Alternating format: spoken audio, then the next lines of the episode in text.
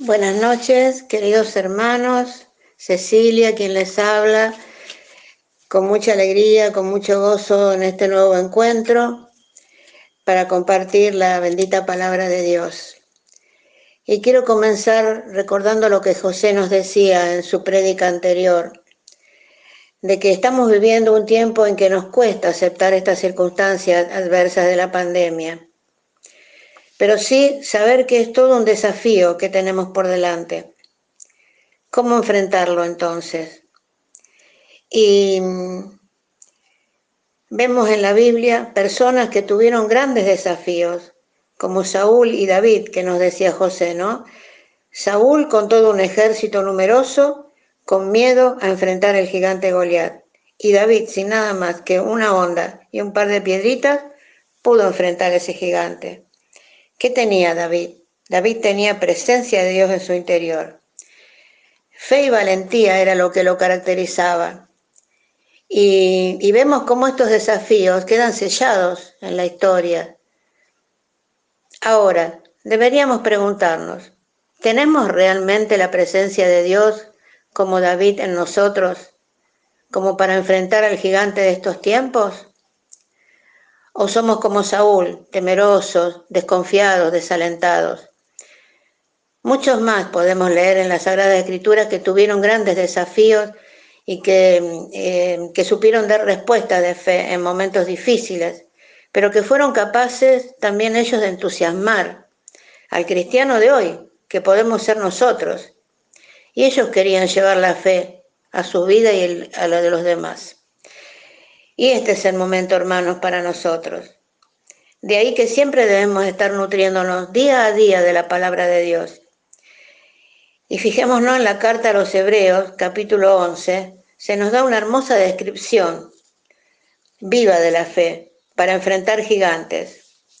Es así que vemos la fe de Abraham en total obediencia a Dios y, y obediencia y confianza eh, total confianza en sus promesas y en medio de las difíciles pruebas por las que él tenía que atravesar en esos tiempos. Porque creer y obedecer cuando todo va bien es fácil, pero perseverar en la obediencia cuando todo parece que, nos va mal, eh, que parece que, que Dios no nos escucha, es mucho más complicado. Pero Abraham era el hombre de él, aquí estoy. Entonces, tener la fe de Abraham es confiar en Dios como Él confió hasta que podamos decir también nosotros, aquí estoy para lo que me pidas, Señor. Y no consiste solo en hablar mucho, muchas palabras, sino tanto más en las acciones, en las actitudes. Eh, como decía José, ¿no? Movernos y salir de la comodidad, como que también nos decía Marianela en su hermosa prédica. Si decimos que tenemos fe, que somos creyentes, ahí tenemos el gran desafío de anunciar a Cristo en estos tiempos en que falta tanto la presencia de Dios en los corazones de algunas personas. Y es así que entran en desesperación, miedo, desaliento. Y René también nos comentaba en reunión de servidores que no, no es tanto hacer oraciones mentales o repetidas de memoria como muchas veces solemos hacer mientras estamos por ahí pensando en otra cosa se trata de tener ese diálogo profundo con el Señor desde la mañana temprano, antes de nuestras tareas cotidianas. Y en el Salmo 5.3 nos dice, oye mi grito suplicante, Rey mío y Dios mío, porque a ti te estoy invocando, Señor.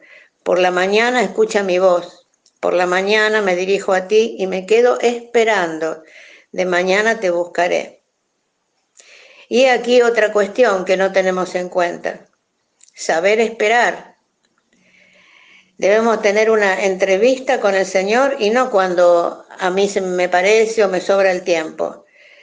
Em, tener un encuentro a primera hora de la mañana, antes de nuestras tareas. Ese encuentro personal con Él. Oración, presentación y con ansias esperar. Y presentación, ¿qué significa? De que por ahí podemos decir, y no, yo me quedo calentito en la cama mientras estoy orando. No, eh, salir, salir de ese lugar, ir a ese, perdón, ir a ese lugar que tenemos ya preparado, ese altarcito que yo estoy segura que todas, todos lo tienen, y ahí presentarnos ante el Señor. Eso es la presentación. Y saber esperar los tiempos, que son los tiempos de Dios. Y yo le quiero compartir que en mi vida personal tuve que enfrentarme también a gigantes, situaciones complicadas.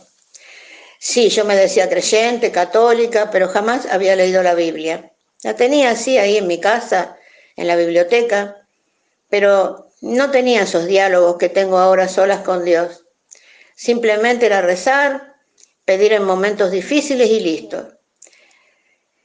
Y de ahí que cuando se me presentaba una prueba difícil, entraba en depresión, angustia, recurriendo a medicamentos ansiolíticos que lo único que hacían era anestesiar por un rato el problema.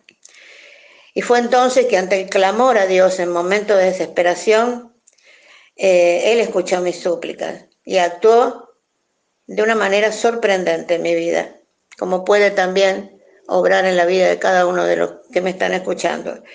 Ahí es cuando el Señor me fue guiando hasta llegar a esta comunidad al tercer día donde comencé un camino de fe y esperanza, cuando todo parecía derrumbarse en mi vida. Muchos desafíos que enfrentar a lo largo de cerca de 20 años, pero perseverando en esta comunidad de oración. De cada batalla enfrentando pruebas gigantes, con la ayuda de Dios y los hermanos en la fe, venían las victorias para darle gloria al Rey de Reyes. Y digo, y los hermanos, porque en comunidad a veces decimos, si yo solo con Dios me arreglo. No, Jesús no iba solo, tenía sus discípulos. Y nosotros en una comunidad, los hermanos en la fe que nos alientan, nos apoyan, nos escuchan, ser solidarios unos con otros. Y escuchando la prédica de Marianela cuando nos hablaba de arriesgarnos, Recuerdo que cuando el Señor me llevó a llevar eh, su palabra a través de los medios de comunicación, en la radio, en esos tiempos, créanme que me costaba tomar la decisión. ¿Cómo iba a ser yo para hablar por la radio directamente? Pensaba que no, que no iba a poder.